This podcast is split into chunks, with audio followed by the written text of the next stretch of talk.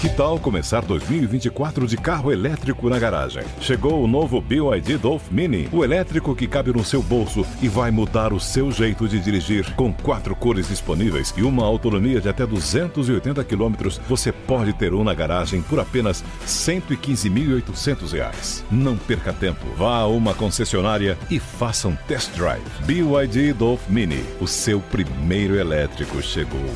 No trânsito, escolha a vida.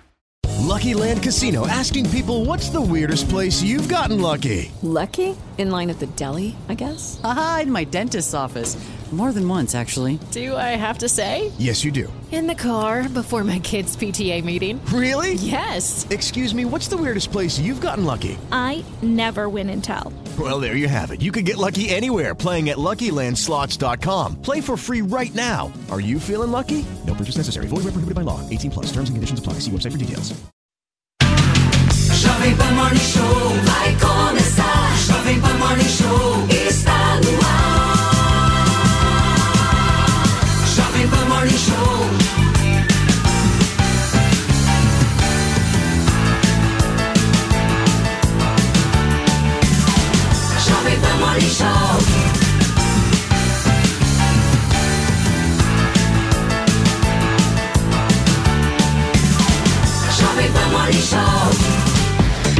É isso, começando o Morning Show nesta sexta-feira, todo mundo já desacelerando ou acelerando em direção ao final de semana, mas tem muito assunto pela frente. Vamos discutir os principais temas do dia, vamos analisar, vamos debater nesta bancada incrível, amorosa. Eles brigam, mas eles se amam, não é? Mano Ferreira, Felipe Monteiro, Nelson Kobayashi, elegantérrimo com a sua jaqueta, não é, mano? Tá, tá impecável esse homem. Impecável. Mano gostou da jaqueta. Pura, pura Mano gostou da elegância. jaqueta. Chamou a atenção. vocês. Bom dia. Ele já veio pronto pra veio sextar. pronto pra cestar com essa jaqueta. Olha, é um negócio de louco. E o Morning Show de hoje começa com aquele tema que é o maior impasse desta nação. A escolha do novo Procurador-Geral da República. O que se sabe é que o presidente Lula está insatisfeito com as pressões por indicações para a PGR, a Procuradoria-Geral da República, e para o STF, o Supremo Tribunal Federal. Aliados dizem que a busca para a vaga da PGR é por um nome que possa representar o meio termo. E claro, que não crie problemas para o governo, afinal de contas, a PGR é um meio do caminho importante ali para fazer avançar ou não questões sensíveis, não só para o governo, mas para o presidente, inclusive. A disputa está em torno de Paulo Gustavo Gonet, Mário Luiz Monsaglia e Antônio Carlos Bigonha e Carlos Frederico Santos. Já no caso do STF, está Flávio Dino, estão, né? Flávio Dino, Bruno Dantas e Jorge Messias. Eu lembro a você que este trio aqui já fez a aposta. Quem ganhou aqui, que eu tô com Alzheimer mesmo, foi o Dino, né? Flávio Dino. O Dino ganhou 2 a 1 um, É uma isso? aposta entristecida, né? Uma Mas aposta é, entristecida. Mas a gente acredita que será, mas não deveria ser. Esse Seria essa. cara. Poderia ser a Glaze. Não, Deus me livre. Não. Só que vejam só. Dá pra piorar, né? Para além desta polêmica de vocês três aqui, deste, desta discordância entre vocês, há um outro elemento nessa história. Valdemar Costa Neto, que é o presidente do PL, diz que o partido deve votar a favor de uma eventual nomeação de Dino ao STF. Vejam só vocês. O mundo capota. E não, o mundo não dá volta, ele capota, assim, é um negócio louco. E não demorou muito para que senadores do partido criticassem a fala do presidente da sigla. A fala mais dura, evidentemente, partiu de Flávio Bolsonaro, filho do ex-presidente, foi às redes sociais para dizer que jamais votará a favor de uma pessoa arrogante, segundo ele. Finalizou dizendo que Dino não passaria o, se o Bo- Flávio Bolsonaro tivesse no nosso, na nosso bolão aqui, tinha dado empate. Veja só. E aí, o PL vai votar em defesa do Dino, PP? Essa é uma boa pergunta, Aros. É, o PL é um partido de direita, se apresenta como partido de direita, mas é bom lembrar que o PL, historicamente, sempre foi ligado ao PT. Não é? O Bolsonaro entrou no PL somente ano passado. Né? A entrada do Bolsonaro no PL foi uma entrada completamente artificial. Então há vários petistas, há várias pessoas que se alinham ao petismo dentro do PL. Essa é a grande confusão de identidade do partido atualmente. Tem vários deputados federais, tem vários prefeitos que preferem o Lula ao Bolsonaro. É uma questão que o Valdemar da Costa Neto tem que resolver internamente. Em relação à eleição, à votação no Senado do ministro do STF, é bom lembrar que a, a, a votação é por maioria absoluta. Então, o presidente da República quase sempre consegue, quase sempre não, sempre conseguiu formar maioria e aprovar a sua indicação.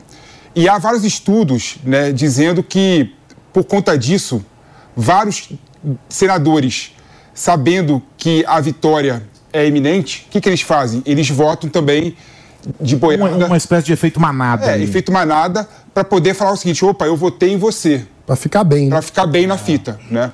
Mas esse é um problema do nosso sistema. Né, de indicação. Já é, diria Capitão é, Nascimento. Não é, não é o problema, não é o problema Não nessas palavras. específico da, do PL. Agora, o PL, então, é um partido-partido, sob esta leitura. É um partido-partido, exato, com as ideias do presidente do partido. Bom dia, os colegas, todos que nos acompanham.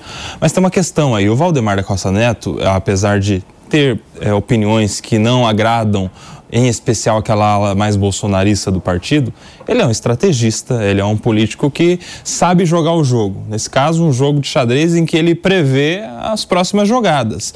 Talvez não, ele não diga que, o, que, que vai apoiar para que o Dino passe. Ele diga que vai apoiar porque sabe que o Dino vai passar. E aí ele precisa escolher as brigas que ele vai entrar. Então, uma vez que, diante do cenário, tendo essa ideia de que provavelmente passará no Senado, nada melhor do que participar desta aprovação e depois é, cobrar a, a, o apoio do ministro Flávio Dino, não necessariamente com coisas boas, mas simplesmente com, com um, um, um, um apoio no, no, no, Supremo Tribunal Federal para não ter nenhum tipo de remorso, ressentimento quando ele lá estiver. Então, eu acredito que a gente precisa interpretar essa fala do presidente Valdemar da Costa Neto como uma leitura. Ele está lendo o Senado Federal como um, uma casa em que o Dino será aprovado. Agora, para aqueles que não foram alfabetizados na política e são incapazes de fazer esta mesma leitura, e aí me refiro a muita gente que está nos acompanhando e que vê a política e quer entender esse universo, esse tipo de coisa que nós estamos discutindo aqui, esta notícia, por exemplo, mano, ela dá um nó na cabeça do cidadão. Sim. Que o cara fala, pô, peraí até meses atrás, havia uma postura absolutamente combativa. Esse partido arregimentou vários uh, uh, políticos, várias figuras de expressão dentro de um espectro político. Todo mundo se aglutinou ali e esse foi o pelotão que defendeu até a última hora o então presidente e que ainda hoje, em grande parte, é, vocaliza as ideias e, e, e aquilo que o, o ex-presidente Bolsonaro uh, manifestava, agora falando menos, inclusive, mas até pouco tempo atrás falando bastante, esses caras estavam ali.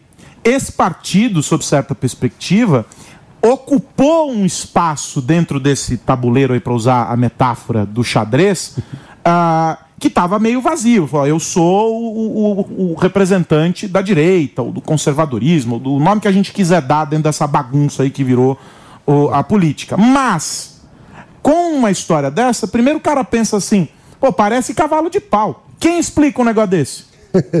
a questão é que a gente precisa olhar a história do PL para além do último verniz que foi passado para disputar a eleição. E aí eu vou discordar do PP que falou que o PL era um partido de direita. O PL tentou se vender como um partido de direita, mas o PL, e se vender é uma boa expressão, porque o PL é um partido fisiológico na sua essência. É liberal, é um, mano. É um um part... liberal. Não, é, pelo amor de Deus, é um partido que envergonha a história do liberalismo brasileiro ao colocar o liberal no nome, porque sequer sabem o que é liberalismo no, no PL. Desde os tempos em que Valdemar Costa Neto era um sócio do Lula daquele primeiro esquema. Tem um detalhe aí, ô, mano, é, um parênteses. Você sabe que o PL era PL e quando se aproximou do governo Lula, a ponto de fazer parte da base nos governos anteriores, mudou inclusive o nome para não parecer de direita. Né? PR. Virou PR e depois que essa coisa acabou, voltou a ser PL.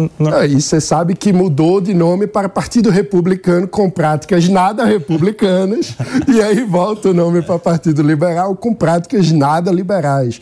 Porque, infelizmente, a essência, o DNA do PL ao longo da sua história, lembrando que no Brasil tem essa coisa estranha dos partidos que tem um dono. E o dono do PL é o Valdemar Costa Neto, com a atuação política que ele sempre teve. Então, o que aconteceu foi que o Bolsonaro se ofereceu para ser um funcionário de luxo do Valdemar o Valdemar achou que era uma boa estratégia do ponto de vista eleitoral, então passaram um verniz é, de que o partido seria um partido de direita, mas não fizeram mudança estrutural nenhuma nessa casa antes de passar o verniz. Então, o resultado é esse tipo de situação que a gente vê. Um discurso eleitoral de alguns entra em choque absoluto com o que é a essência do partido. Mas, mas não dá, mas não dá para negar que, apesar do, do verniz que você fala, né, do histórico e do próprio presidente do partido, nós temos hoje uma maioria de deputados que são de direita e que são do PL. Então, se a gente interpretar a bancada do PL, é uma bancada majoritariamente, não inteiramente, mas majoritariamente de direita, e isso precisa ser considerado também. E aí isso volta àquela história que a gente discutia é. da questão do programa dos partidos e de aglutinar essas ideias, porque é. tudo é uma grande bagunça é, sobre esse aspecto ideológico aqui no Brasil. Quer completar rapidinho? Eu não sei se o pessoal que foi eleito no bojo do, do PL no Congresso é majoritariamente direita, não. Também não sei, não. É sim, não. É, é, o pessoal 99... que, se que, se aproveitou, da popularidade do Bolsonaro. É, né? é. Grudou se elegeu como bolsonarista, né? naturalmente de direita. Falar que é de naturalmente direita. não. Necessariamente. A, a gente tem um núcleo que não é de direita, um núcleo que é bolsonarista até debaixo d'água, e tem ali um, um meio termo que é, pode ser de um lado ou tem, de outro. Tem muita Hoje, gente a gente se elege com um discurso e que quando você vai olhar a prática prática não tem nada a ver com o discurso. Mas a gente tem cerca de 70 deputados do PL, mais ou menos, na oposição. Isso Vamos mostra... ter que fazer o censo para identificar onde é. cada um se enquadra nessa Oposição que votou a favor da reforma tributária, diga-se de passagem. Mas porque o próprio PL estava dividido oposição. nisso também, né? Estava é dividido. A tal oposição. Olha só, ontem, durante a cerimônia de posse na presidência do STF, o ministro Luiz Roberto Barroso deu o tom de como vai conduzir a corte nos próximos dois anos. A gente falou sobre isso ontem e hoje a gente já pode analisar o que foi dito. A nossa expectativa era entender qual seria esse tom. Ele, inclusive, enviou recados ao Congresso Nacional. Em um discurso dividido em três partes, como é de superstição do ministro, Barroso afirmou que o judiciário deve ser imparcial, mas não isolado da sociedade. Ele também defendeu a pacificação nacional e disse que quem está em guerra são os três poderes. Vamos ver. A democracia venceu e precisamos trabalhar pela pacificação do país. Acabar com os antagonismos artificialmente criados para nos dividir. Um país não é feito de nós e eles. Somos um só povo, do pluralismo das ideias, como é próprio de uma sociedade livre e aberta. O que também chamou a atenção, e esse foi um ponto interessante uh, dessa sessão solene para a posse do Barroso, foi que depois de seis anos, com, uh, depois da briga uh, no plenário, o decano Gilmar Mendes elogiou o Barroso. A gente separou esse trechinho, vamos ver. Existe de todos, não por último, a mesma acuidade com que Vossa Excelência conduziu na Justiça Eleitoral o combate à desinformação, especialmente durante a surreal discussão que se estabeleceu acerca do voto impresso. Reverenciando a história desta augusta casa, Luiz Barroso tem se destacado por sua intransigente defesa da democracia e dos direitos fundamentais. Não tenho dúvida de que a atuação de Vossa Excelência, tão serena quanto desassombrada, tão prudente quanto incansável, foi fundamental para a preservação da integridade do processo eleitoral. Eu quero ouvi-los sobre o todo. Comecemos pelo fim. Esse ponto aqui, a fala do Gilmar, ela lembra aquela nossa conversa de ontem, em que citamos, inclusive, uh, o filósofo, de que nenhum homem é uma ilha. O Supremo, ele se posiciona nesses momentos como uma unidade. E esse era o recado que precisava ser passado para a sociedade a despeito de qualquer coisa. Sobretudo pelo papel que Gilmar Mendes ocupa uh, no Supremo. É o decano, é uma figura que representa, que simboliza a história, a trajetória uh, do Supremo. Alguém que tem um, um papel dos mais importantes em vários episódios da nossa história uh, e que foi, de alguma maneira, colocado como antagonista do Barroso, que assume agora a presidência da corte, ou seja, vai presidi-lo também. É uma deferência. É um gesto muito bacana. Quero começar aqui com o Coba. É importante, é importante. O ministro Gilmar Mendes teve esse episódio com o ministro Luiz Roberto Barroso é, que foi uma desavença de iniciativa, inclusive, do próprio ministro Barroso. Foi ele ali o mais deselegante naquela ocasião, e isso mostra que agora, depois de alguns anos, a gente tem uma reaproximação importante. Né? É importante que não haja só a harmonia entre os poderes, mas a harmonia dentro dos poderes com os ministros que compõem a Suprema Corte. A gente precisa lembrar que o ministro Gilmar Mendes é o decano, é o mais experiente, está lá há mais tempo e que, portanto, tem uma voz importante nessa condução a harmonia interna na Suprema Corte. Em relação às palavras do ministro Luiz Roberto Barroso, que bom, a gente precisa elogiar que agora está pregando contra o nós contra eles, o que não era tão presente assim em discursos anteriores que nós vimos. Então, é um caminho a ser seguido, não só internamente entre os ministros, mas também entre o judiciário e os outros poderes e principalmente entre o judiciário e a sociedade. A gente precisa de um STF com credibilidade, um STF que atenda aos anseios da população em relação ao que se espera da justiça, porque é o órgão máximo de um poder. A gente precisa se lembrar que o ministro Luiz Roberto Barroso, estando na presidência do STF, ele passa a ser líder de um dos poderes da República. A nossa República tem o presidente do Executivo, o presidente do Legislativo e o presidente do Judiciário. Então, ele tem uma função muito importante na condução, na condução da sociedade rumo a essa pacificação que a gente tanto precisa. E aí, gente? E você, Pepe? Bom, eu acho o seguinte, Aros. É, primeiro ponto, em relação à fala do Gilmar Mendes, é, dá para ver claramente que o STF, pela primeira vez, está tendo uma harmonia. Tá? O 8 de janeiro uniu o STF. Se antes você via vários conflitos internos entre Joaquim Barbosa, que foi aposentado, sim, sim. e Gilmar Mendes, entre o Barroso e o Gilmar Mendes, você vê claramente a corte estando unida em nome da democracia né, e contra o que aconteceu no 8 de janeiro. Então, o 8 de janeiro unificou a Suprema Corte é, no Brasil, não é? E outro ponto importante da fala do Gilmar Mendes, na minha opinião, foi o papel importante que o Barroso teve quando era presidente do TSE, que defendeu a urna eletrônica no Brasil. Apesar de ter feito várias barbeiragens também nesse processo, né? Foi ele que colocou as Forças Armadas como fiscalizadora das eleições, né? O que nunca foi papel institucional das Forças Armadas, esse tipo de, de, de atividade, né? ou seja, o Barroso tentando é, agradar todo mundo cometeu um erro absurdo que gerou o que a gente viu no ano passado. Em relação à fala do Barroso, o que me preocupa é que ele novamente falou que é o papel do STF empurrar a sociedade.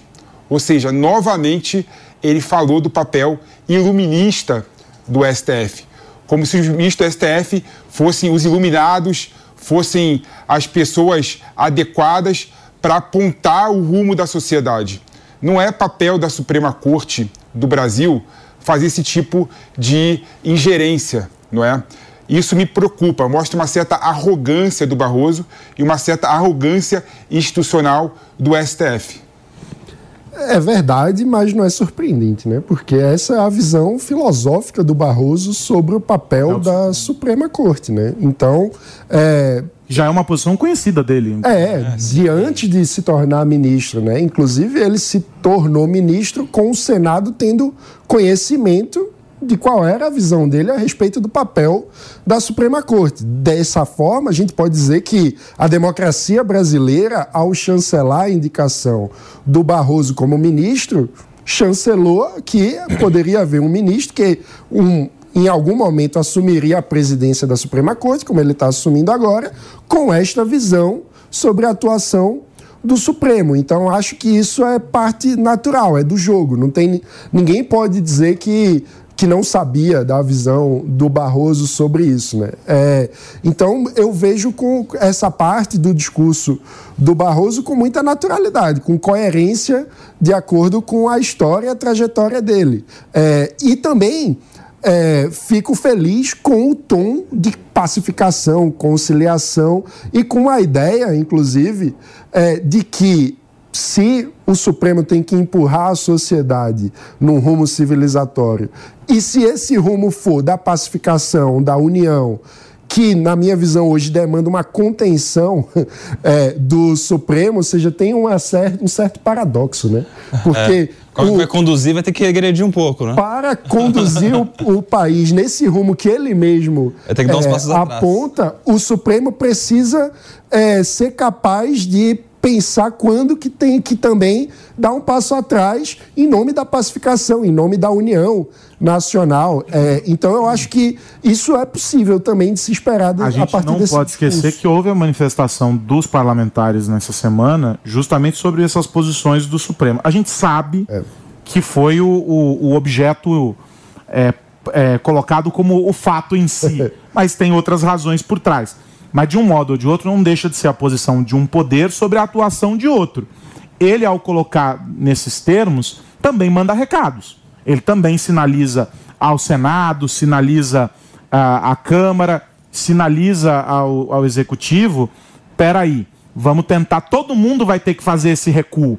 Porque, de alguma maneira, os avanços acontecem em todas as frentes. É. Se há, de alguma forma, é, omissão alguém deixa de cumprir o seu papel, o outro rapidamente está preenchendo esse espaço e aí essa celeuma está feita, né? E eu destacaria duas crises aí já iniciais que podem ser objeto desse, desse caminho aí de pacificação. Primeiro com o próprio Congresso, porque a gente está vendo uma reação do Congresso Nacional, palavras inclusive até mais duras, assintosas do próprio presidente Rodrigo Pacheco, que não era tão comum há meses atrás, e uma reação também no processo legislativo com a aprovação de leis e agora processamento de projetos da emenda à Constituição, as PECs, né, em fatos que foram já julgados no STF, ou seja, nós temos uma crise institucional e também, em segundo plano, com a própria OAB, que agora está se movimentando em relação ao julgamento virtual nos casos criminais. Nós tivemos um ofício há uma ou duas semanas de todos os presidentes seccionais do, do Brasil todo da OAB pedindo uma reconsideração em relação a isso. Depois nós tivemos um encontro do, do, do presidente da, da OAB Nacional com o próprio STF para que isso seja revisto e é também uma crise institucional que o Supremo precisa encarar com seriedade, porque isso diz respeito ao direito de defesa de todos os cidadãos. Quando se tira um do plenário físico, é, tolhindo o direito, tolhendo o direito à sustentação oral, isso cria um precedente para todo o Brasil, porque é perigosíssimo. Agora, diga, diga. Desculpa, o Koba, é, eu concordo com você em relação ao 8 de janeiro, mas é impressionante como o nosso Congresso ele erra na forma de resolver a questão é, de forma institucional, né? Tudo que o Congresso fez contra o Supremo Tribunal Federal foi ilegal, foi inconstitucional e foi arbitrário. Né? Não vai dar em nada. Né? O que a gente precisa fazer de forma séria é discutir instituições do Brasil. Né? Qual que é o papel do STF? Eu sou a favor, por exemplo, que tenha uma reforma constitucional relegando ao STF somente julgamento de matérias materialmente constitucional. Né? É, ou seja, e aí tira do STF o poder de, de, julgar casos criminais, que são a maioria que chega no STF, e tira do STF a possibilidade de julgar outros casos. Né? A ingerência do STF na política, grande parte, vem dessas ações criminais e civis. Então, se o Congresso, mas, mas a Constituição... se o Congresso, se o Congresso conseguir é, reformar, discutir de forma séria a reforma do STF, é muito mais palatável Judiciário, e caso. muito mais e muito, e muito melhor para o Brasil e aí tem o apoio, toda certeza, até do próprio STF, né? Porque o Barroso, que é o presidente do STF, falou inúmeras vezes que não dá para o STF julgar 100 mil casos no ano sendo que a possibilidade de julgamento no plenário abarca apenas 200 casos. A, a questão Ou seja, a, é PP, é um absurdo. Não, a questão é, a Constituição, se fosse devidamente seguida, já teria muito menos processo no STF. Há exemplo dos casos do Rio de Janeiro que não deviam ser julgados. Não, aí, aí, aí eu discordo de você profundamente, é, Koba. A Constituição diz no artigo, do, não, no não artigo da competência do STF, só para resumir, diz no artigo que trata da competência do STF quais são as competências. E lá já tem muito bem delimitado quem tem o foro por prerrogativa de função. Se isso fosse Nossa, seguido, isso é um já resolveria. Não, isso é um erro Essa é uma absurdo. questão. Isso é um erro absurdo. Não, não é. Eu já, falei, já discuti com você várias vezes sobre Não esse é. assunto, né? Não, e aqui não é nenhuma crítica pessoal, não. É crítica a esse Não, entendimento. A questão, a, questão, que- a questão é a seguinte, vamos lá. É, faz parte da democracia, da democracia constitucional, a possibilidade da Suprema Corte se autodefender. É o princípio do contempt of the court. Né? Que deveria estar na Constituição, então. O princípio, o, esse é o princípio geral. Mas não está É na o princípio Constituição. geral do direito. É o princípio geral do Uma direito. Constituição que tem 200 artigos, se quisesse ter trazido isso, teria o trazido STF, mais um. O STF foi um dos órgãos agredidos no 8 de janeiro. Ou seja, ele poderia sim avocar para si a competência de julgar os casos do 8 de janeiro. O problema é que o STF não tem condições estruturais de julgar 1.500 pessoas.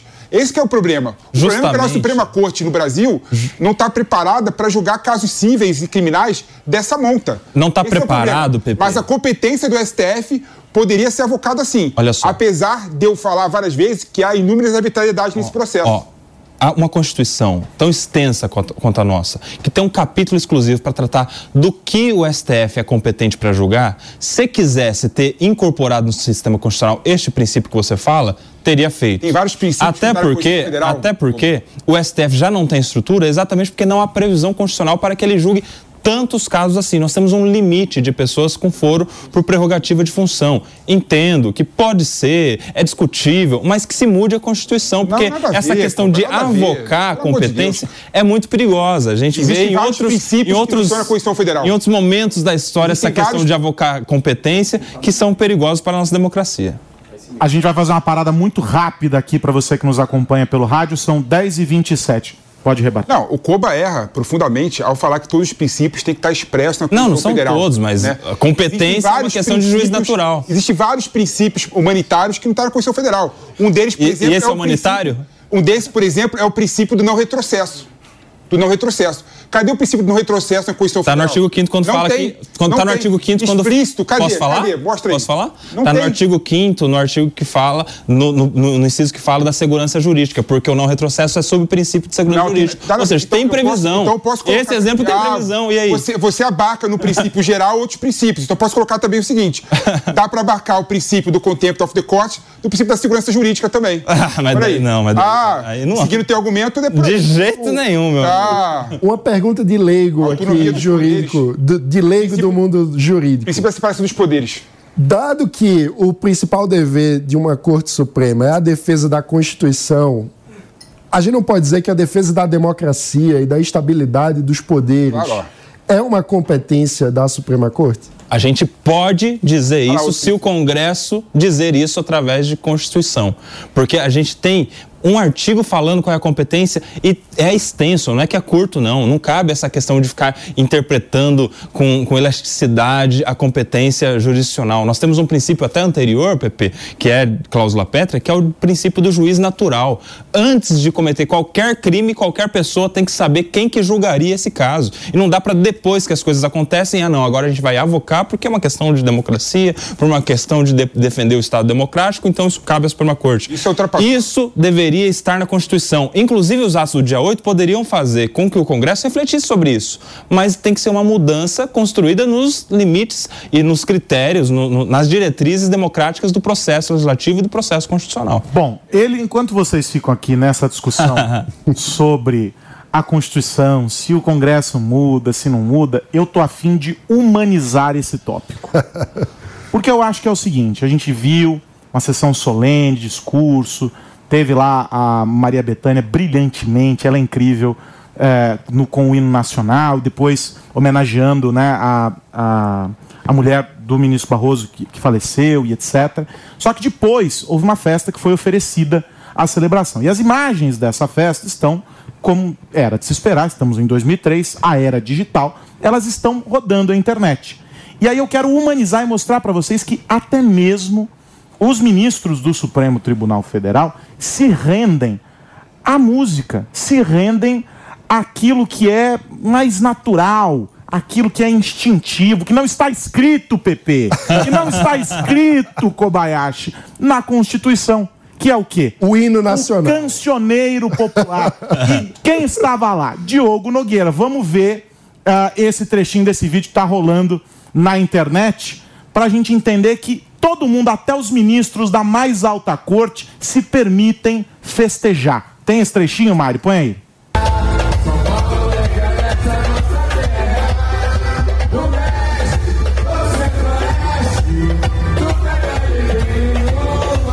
Vocês estão vendo? Vocês estão percebendo isso? O molejo do Ele Barroso. tá lá, é o Diogo Nogueira, eles estão cantando, acho que é o hino, o- um, um, um, um samba enredo, acho que é do Salgueiro, se não me engano. E tem um outro vídeo depois, e aí esse eu quero chamar a atenção pra essa questão, que é a seguinte. Tocou evidências na festa. E todo mundo sabe, e todo mundo sabe que evidências é um hino. Esse sim, PP. Esse sim, Kobayashi, tinha que estar lá, ó, estampado na Constituição. Porque é um hino.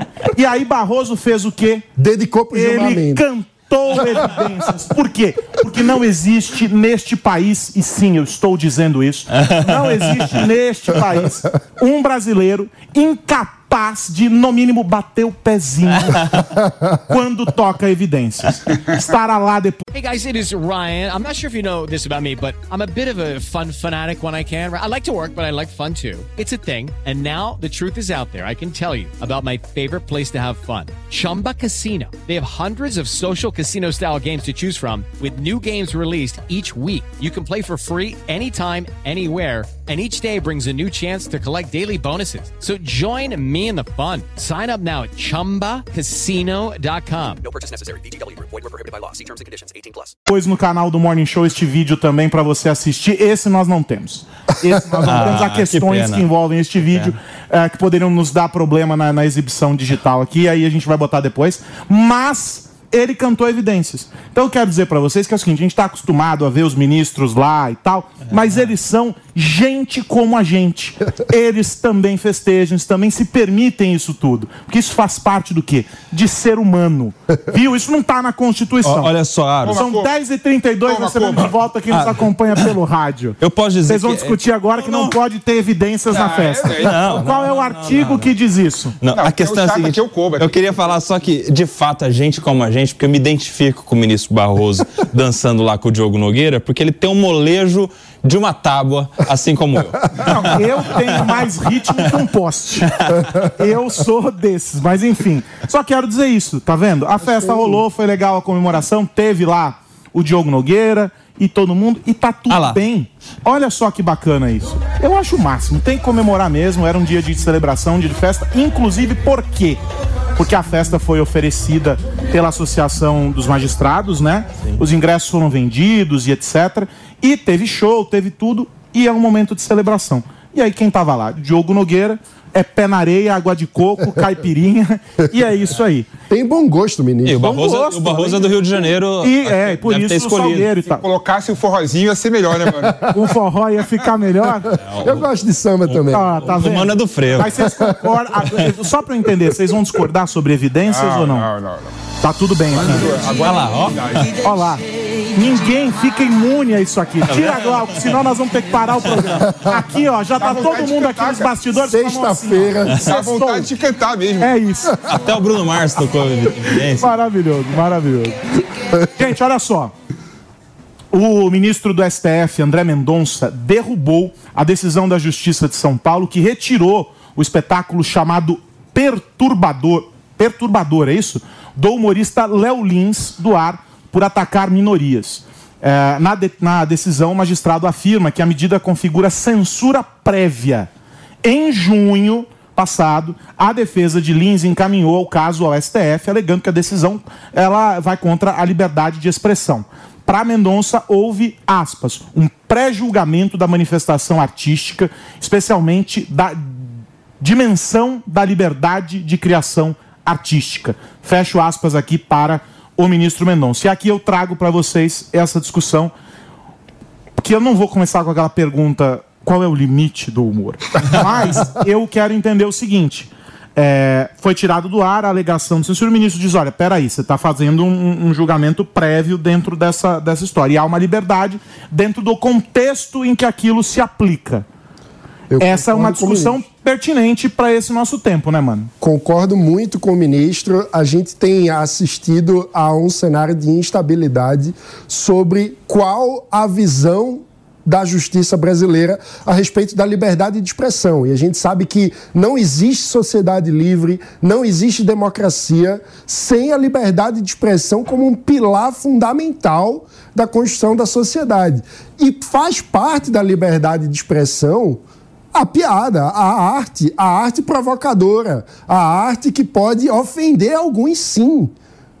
Isso serve tanto para obras cinematográficas que eventualmente é, passam é, um, um sentimento de ofensa para algumas pessoas, enfim, como também no, no humor. A arte é um território fundamental para a fruição da experiência humana. Não, repete isso. Olha que bonito. É, a arte é um território Não, com a mesma ênfase, não vem com a mesma ênfase. Fruição humana. Com a fruição humana. Exato. A experiência humana não seria a mesma se nós não tivéssemos o espaço da arte para manifestar as paixões, para manifestar os sentimentos. Haja visto evidências. Exato. E faz parte da humanidade sentimentos ruins também. Mas espera aí, tem alguém aqui entre nós que enquanto você falava estava se remexendo no sofá. E aí eu preciso fazer uma pergunta, eu fico atento aos movimentos. E aí eu preciso fazer uma pergunta. É isso mesmo? É porque é humor? É porque é piada? Porque tem o selo, olha, igual o, o Sheldon, Bazinga, é uma piada que tá tudo certo, ninguém vai precisar se sentir ofendido, ninguém pode reclamar sobre aquilo, Pepe. E mais do que isso, a partir disso, de não poder reclamar porque é uma piada, não pode provocar a justiça para dizer se eu estou me sentindo assim, os outros que se encontram na mesma condição que eu também podem? Você estava se remexendo na cadeira. Não, na minha opinião, mano, piada só é piada quando todo mundo ri.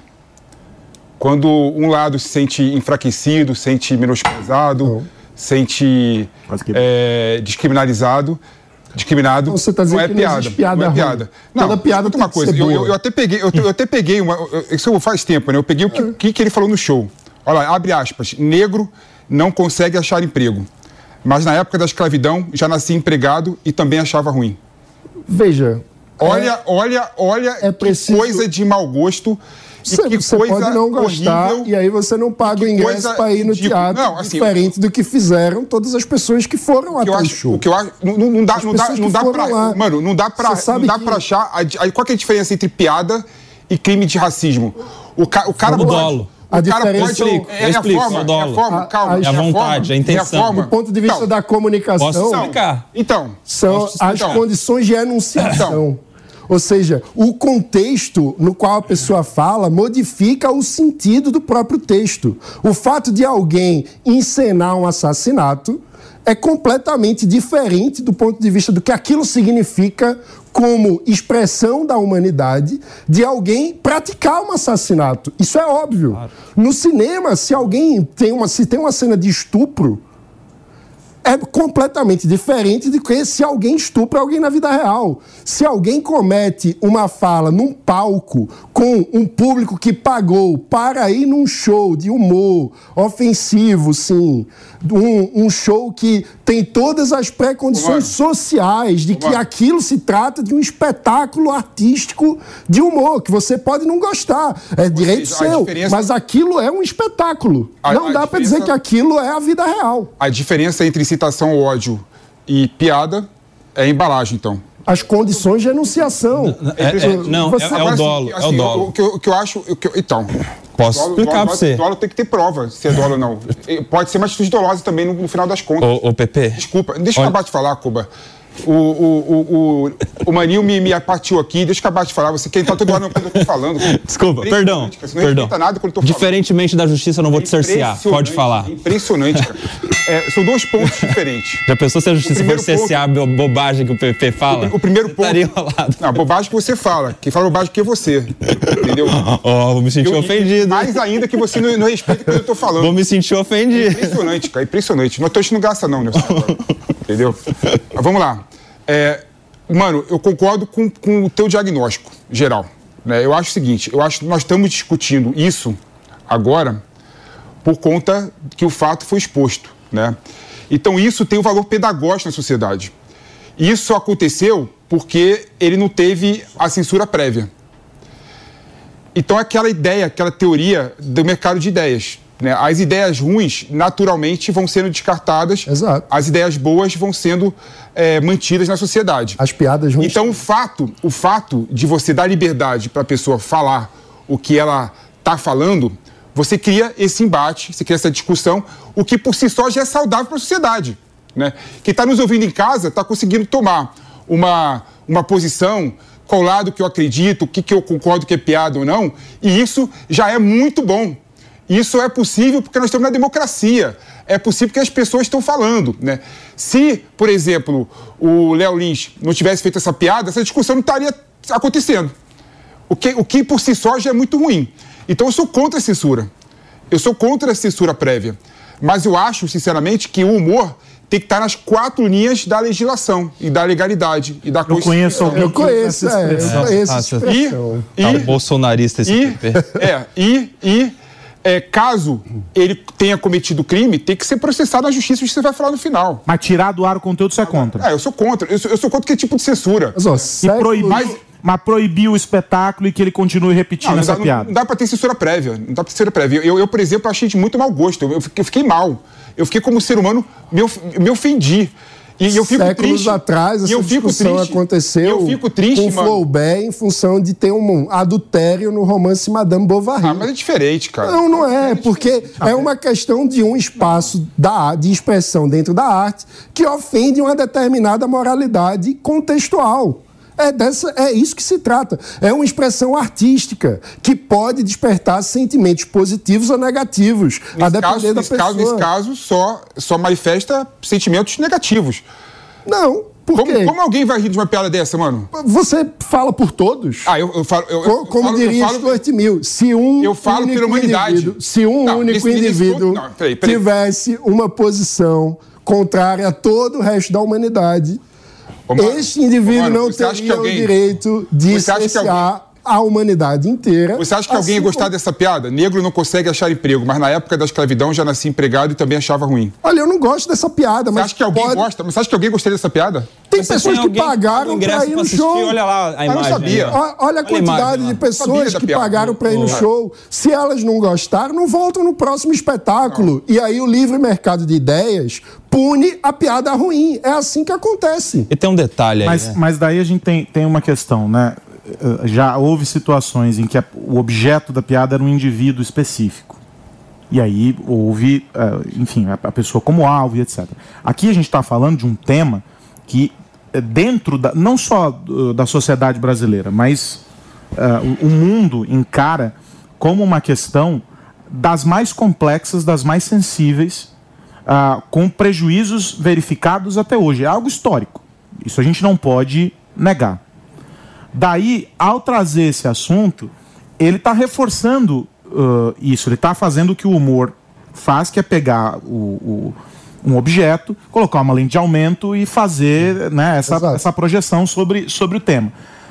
A gente, a partir disso, então, vai criar uma lista de exclusões sobre temas que de tão sensíveis. Porque a gente vê as piadas com judeus, a gente vê piadas com negros, e são grupos, né, com homossexuais, são grupos que ah, historicamente enfrentam essas situações em que foram colocados nu- nu- num- numa condição na sociedade que os desprestigiava, que os, que os colocava como inferiores.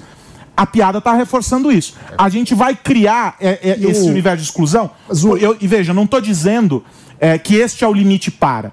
Mas a, a gente vai aceitar dependendo de quem diz? A gente vai aceitar dependendo de como é dito? A gente vai começar a criar esse tipo de baliza? Eu acho é sobre isso que a gente está Um discutindo. ponto importante é que, como você disse, a arte tem a capacidade de colocar uma lente de aumento em fenômenos sociais. Ao colocar essa lente de aumento, a arte é capaz também de provocar reflexão. Inclusive, o humor é capaz de provocar reflexão. Alguém pode, mesmo sem gostar da piada, sair refletindo sobre aquilo e sobre a situação social. Então, a, a gente está vivendo uma situação muito estranha no Brasil, onde fazer uma representação artística sobre um tema polêmico é mais grave, para aos olhos de muitos, do que praticar a- o preconceito. Então, a gente tem, por exemplo, casos absurdos de é, uma moradora no Rio de Janeiro que açoitou um entregador de aplicativo que era negro.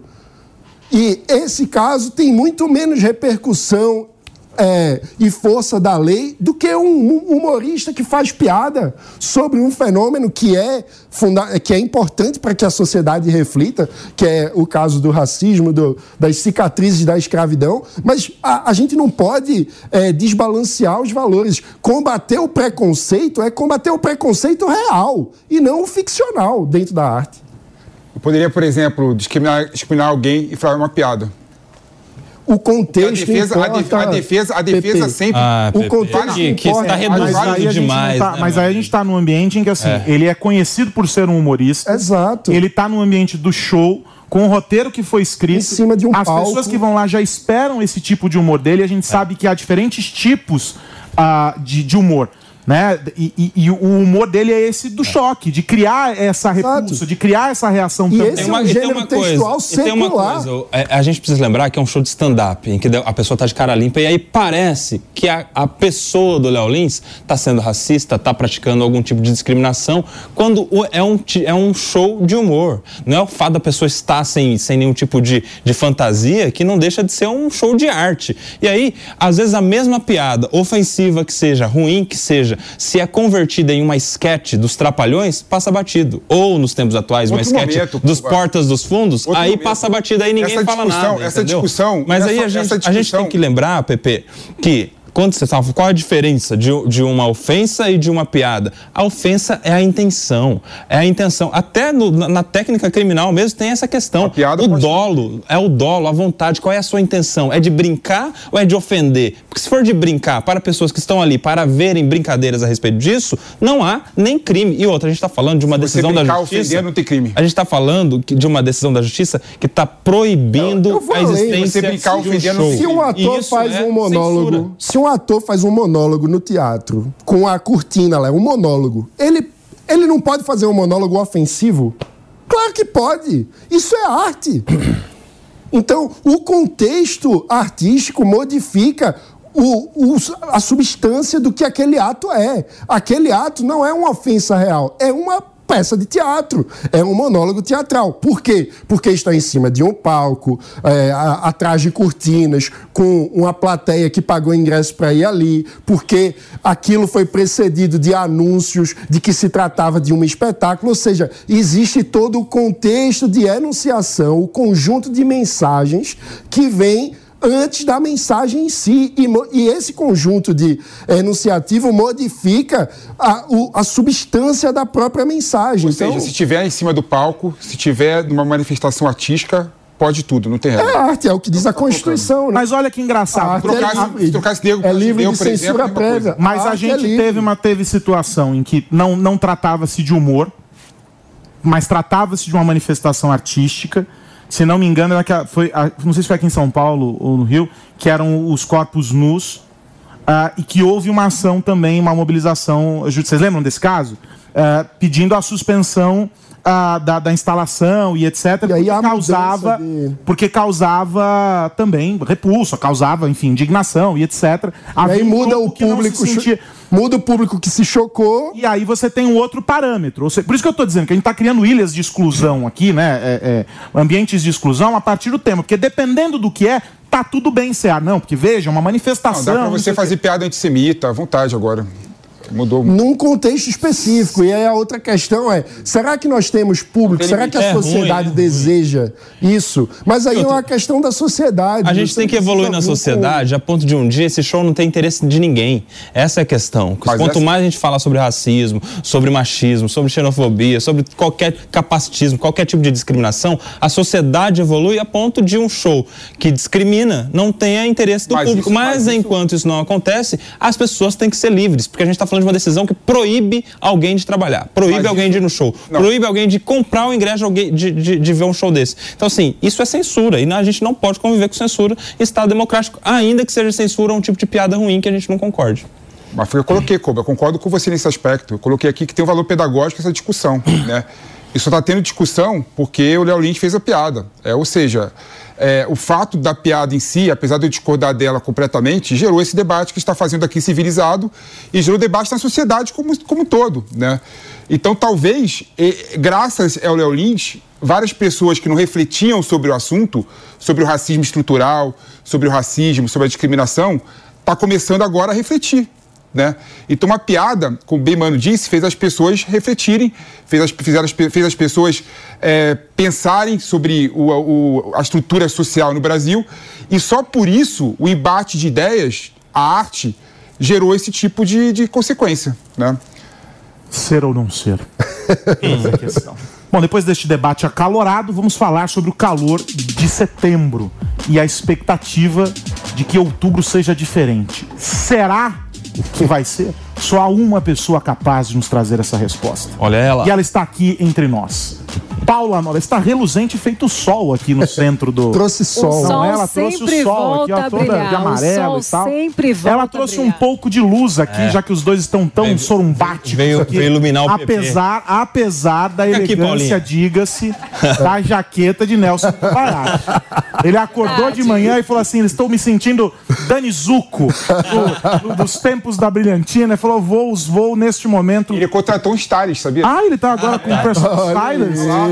Olha Não sou só. chique como você. Não, e eu vou Que falar uma loucura. coisa pra vocês. Tô olhando aqui de perto, é felpuda dentro, É tem pelinho.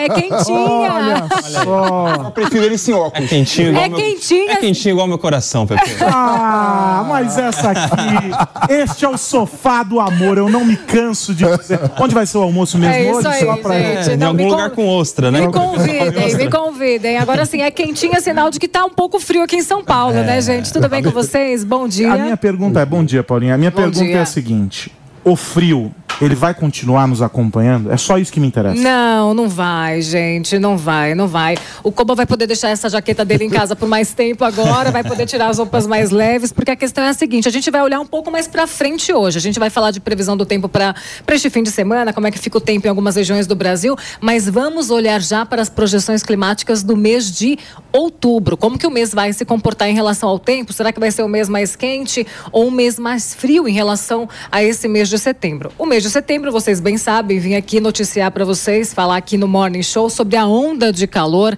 Mais de cinco dias com temperaturas acima da média para o mês de setembro. Várias regiões do Brasil registraram recorde em relação à temperatura máxima. E o mês de outubro vai ser muito semelhante, gente. Olhando um pouco para trás, a meteorologia mostra pra gente que o mês de outubro é um mês, sim, mais quente. É um mês com Você ondas preparou de até calor. mapas pra gente ver, não preparou? Preparei mapas pra gente dar uma olhadinha. Preparei um mapa de temperatura para mostrar para vocês como fica a temperatura neste mês Então- de outubro, então já vamos- que a gente está caminhando pro fim do mês de Olha. setembro. Olha só, para você é isso tira, aí. Tira a tarja aí pra gente poder ver É o, o- o mapa inteiro. Aí, É muito isso aí. obrigado. Quente, escaldado e maçaricado. Deixa só eu entender, não tem nada azul nesse mapa. Não tem nada azul. Então a questão Ele é tá a seguinte. todo laranja, tá é, parecendo meu tênis, não Pois gostei. é, pois é. A questão é a seguinte: onda de calor. Vai ter temperatura acima da média neste mês de outubro na maior parte do Brasil. E aí, Carlos Acima Aros, da média é quanto, assim, só pra Seja, saber? seja acima da média, Tipo, 30, mais de 30? mais de 30 graus. Dá uma olhadinha lá no mapa, Nossa. seja o nosso moço do tempo hoje. Não fico bem nessa...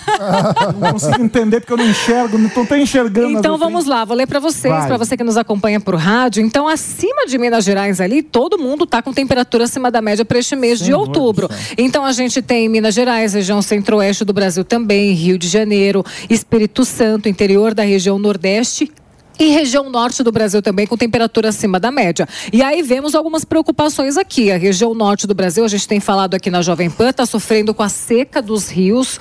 É, enfim, situação muito preocupante ali na região norte, principalmente falando sobre o Amazonas, Manaus, ali com seca de vários rios também, Rio Negro em situação de emergência. E esse calorão todo, ele indica que, enfim, o calor vai continuar, a temperatura vai continuar muito alta e o tempo também vai continuar seco na região. Mas e a história do, do El Ninho no sul do país lá, Sim, quando você estava perfeito. explicando a formação dos ciclones e tal? Porque você Perfeito. falou, a chuva vai continuar. Isso aí, vai Ou continuar. seja, o sul ali, ele tá um pouco acima da média, é pouco isso? Li acima certo? da média. É. O sul, um o estado de São acima da Paulo. média. Ma- O sul, a região, né? Isso. Hum, E, e é ali naquela região que teve a formação dos ciclones. ou seja, Exatamente. mesmo com eh, as chuvas e tudo mais, é calor. É calor, é calor. A gente está falando de um mapa de temperatura. Eu acho que a gente não Jesus tem um do mapa céu. de chuva. Não, não sei se a gente colocou, como a gente ia fazer uma participação mais rápida. Não tem, mas eu posso falar aqui para vocês rapidamente.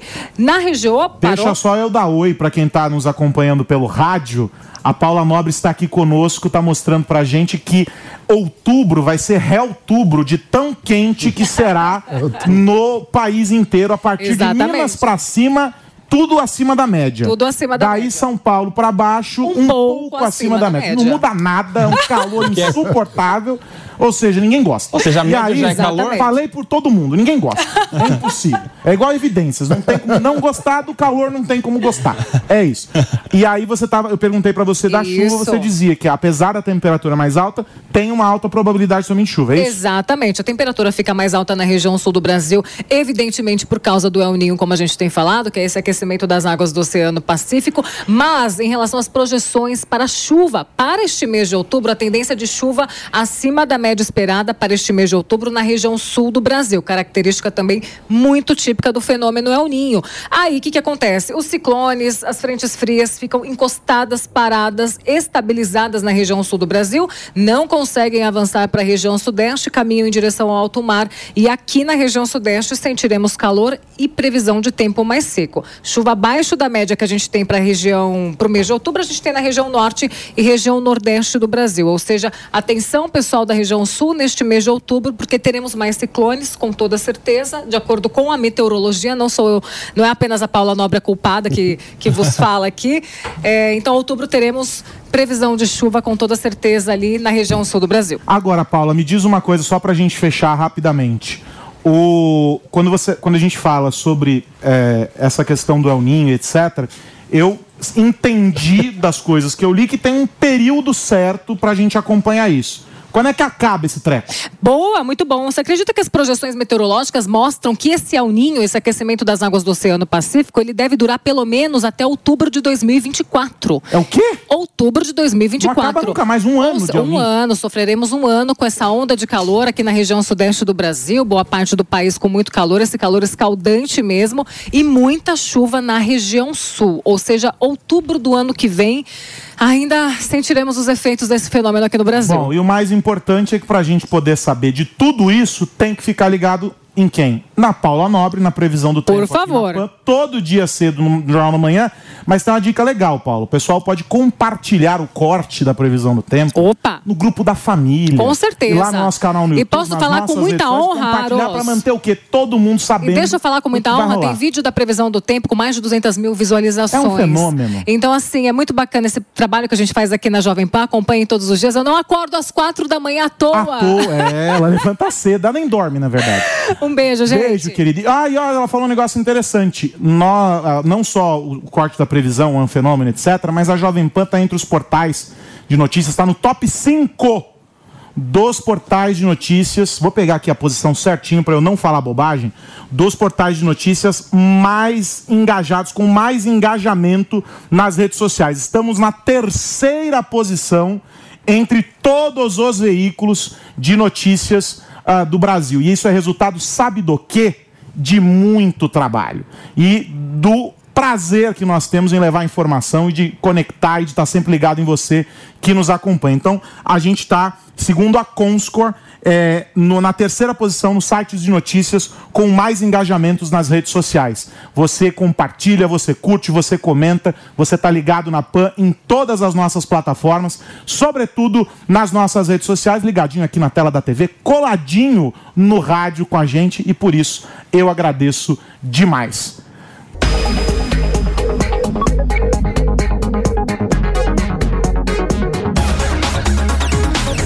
Prazo do grupo de trabalho criado pelo governo federal para elaborar uma proposta de regulamentação no mercado de trabalho dos entregadores de delivery termina neste sábado, famoso amanhã.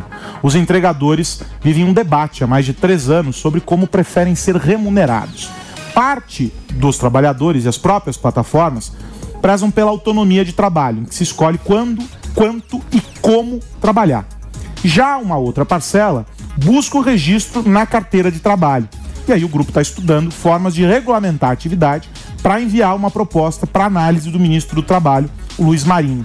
O grupo pode ser, o GT, né, esse grupo de trabalho, pode ser prorrogado por mais 150 dias, mas ainda não há uma definição a respeito.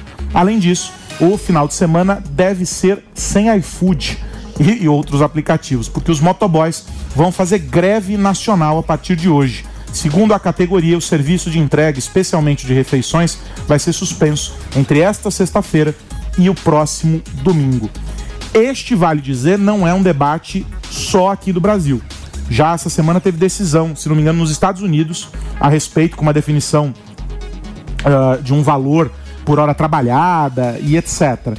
Mas é um modelo que, para mim, sempre entra naquela história de que a gente parte de uma premissa ah, de algo que a gente já conhece, ou seja, uma economia que ela já está estabelecida, para tentar parametrizar algo que é novo e que, portanto, a gente não conseguiu entender muito bem qual é a relação. Exato. Nesse processo, a gente acaba, minha visão, matando as duas coisas. E a gente cria um bicho outro que a gente não entende qual é ainda. Só que da maneira como a coisa está acontecendo, tá vindo no atropelo. É decisão judicial de um lado, teve o caso da Uber dali e etc. E não se chega a um consenso. Minha pergunta para vocês, para a gente começar essa história aqui, é a seguinte.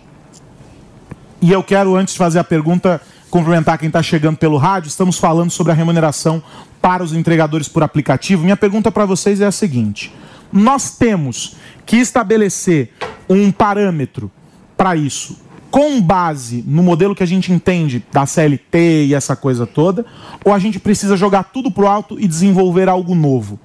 Qual é a visão de vocês? Começa por aí, mano. Vamos lá. Eu acho que a gente precisa de um novo modelo de regulamentação das relações de trabalho. A CLT é muito antiga, vem lá do tempo do Vargas, vai completar 100 anos e não dá conta da realidade do mundo hoje. Para melhorar as condições de trabalho, é óbvio que todos defendem uma melhoria das condições de trabalho para os trabalhadores. O ponto é como fazer isso. E a gente precisa ter como premissa que a pré-condição para a melhoria das condições de trabalho é o aumento das ofertas de trabalho. Então, nós precisamos criar um ambiente regulatório que seja aberto à inovação e que ajude a economia a crescer e gerar emprego e renda. Porque a ideia de criar Lucky Land slots, you can get lucky just about anywhere. Dearly beloved, we are gathered here today to. Has anyone seen the bride and groom? Sorry, sorry, we're here. We were getting lucky in the limo and we lost track of time. No, Lucky Land Casino, with cash prizes that add up quicker than a guest registry. In that case, I pronounce you lucky. Play for free at LuckyLandSlots.com. Daily bonuses are waiting. No purchase necessary. Void where prohibited by law. 18 plus. Terms and conditions apply. See website for details.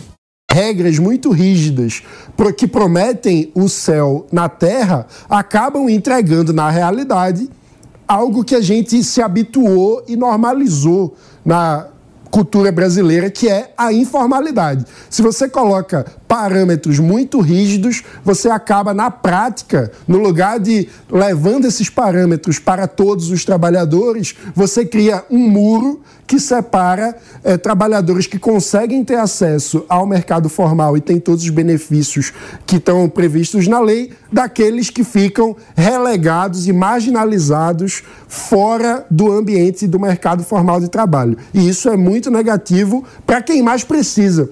porque os que mais precisam são os que não conseguem justamente acessar o mercado formal. Então a gente precisa fazer uma discussão séria de um novo modelo regulatório das relações de trabalho que leve em conta a nova realidade do século XXI, que é um trabalho muito mais dinâmico. E vale lembrar, Filipão, que não é algo exclusivo do aplicativo de entrega.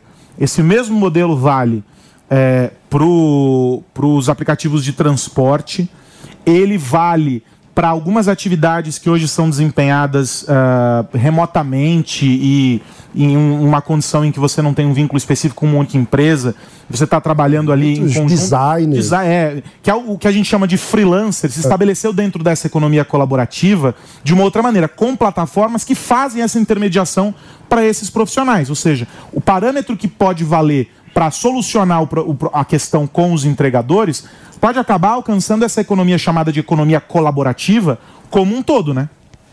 Não, sim, sim. Eu acho que tudo passa pela pergunta, né? O que vem primeiro, a inovação ou a regulação? Né? Sem sombra de dúvida, a inovação vem primeiro e o Brasil tem que criar um ambiente de inovação eh, amigável para ter mais inovação, ter mais empresas de tecnologia e ter mais eh, trabalho. Agora, Aros, a questão que permeia eh, a discussão no mundo todo é a precarização do trabalho. Por isso que eu concordo com o Mano até a segunda página, né? O diagnóstico do Mano foi perfeito. Foi perfeito quando ele fala da questão que a regulação é importante, mas eu acho que eu discordo dele quando ele fala que a solução seria criar mais trabalhos, né? Criar ma- melhorias de, de, de, de trabalhos para as pessoas supostamente saírem dessa condição e terem trabalhos melhores. Mas o fato em si só é que é, o Estado tem que, de certa forma, proteger essas pessoas que são precarizadas e, e vivem em uma condição de trabalho subhumano. E eu concordo, mano, quando você fala que a nossa lei trabalhista não dá conta da complexidade do mundo contemporâneo. De fato, a nossa lei trabalhista tem mais de 80 anos, né? É, ou seja, a relação de trabalho lá atrás é diferente da relação de trabalho atualmente. A gente tem que discutir um modelo paralelo de trabalho no mundo contemporâneo. É, ou seja, o mundo todo está discutindo isso. Inclusive, o Biden com o Lula, é, no, no- em Nova York, no final da Assembleia Geral da ONU, conjuntamente se colocaram a favor de discutir formas de atenuar a, a precarização do trabalho. Né? Então, o que a gente tem que discutir, eu acho que é válida essa discussão que o governo está fazendo, o meu medo é o que vai sair do governo. Né? Isso eu tenho medo, Esse, realmente. para mim, é sempre o grande O ponto. que vai sair do governo? Mas tem que discutir um, um sistema paralelo, independente, diferente do código eh, trabalhista, né, da CLT, para dar conta da complexidade dessas pessoas. Né? Por exemplo, se essa pessoa cair, se o motoboy de entrega cair no chão e ficar dois meses sem trabalhar, vai ficar desamparado. Isso é importante. Se ela tiver, por exemplo, o celular é, roubado, né, furtado, ela não vai conseguir trabalhar.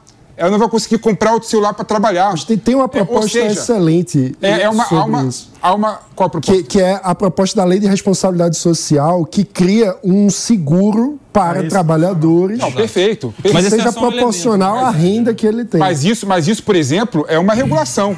Né? É, um sim, modelo só que- paralelo. só que é um- modelo é um paralelo de elemento. prote- É um modelo paralelo de proteção que o Estado está concedendo, está discutindo para essas pessoas que vivem, sim, num- numa relação de trabalho subhumana. Agora, é, tem, tem um outro ponto. Subhumano é demais. É, eu acho subhumano. É, subhumano. complexo. Poxa, que isso. É, Parece até escravidão, Pepe. é, não, não é subhumano. Análogo, peraí. praticamente, Viu? vezes. Agora, Você agora a gente, tem, a gente tem uma situação com as plataformas, e eu acompanhei muito essa discussão aqui, quando é, é, a, a capital paulista aprovou ah, o transporte por aplicativo.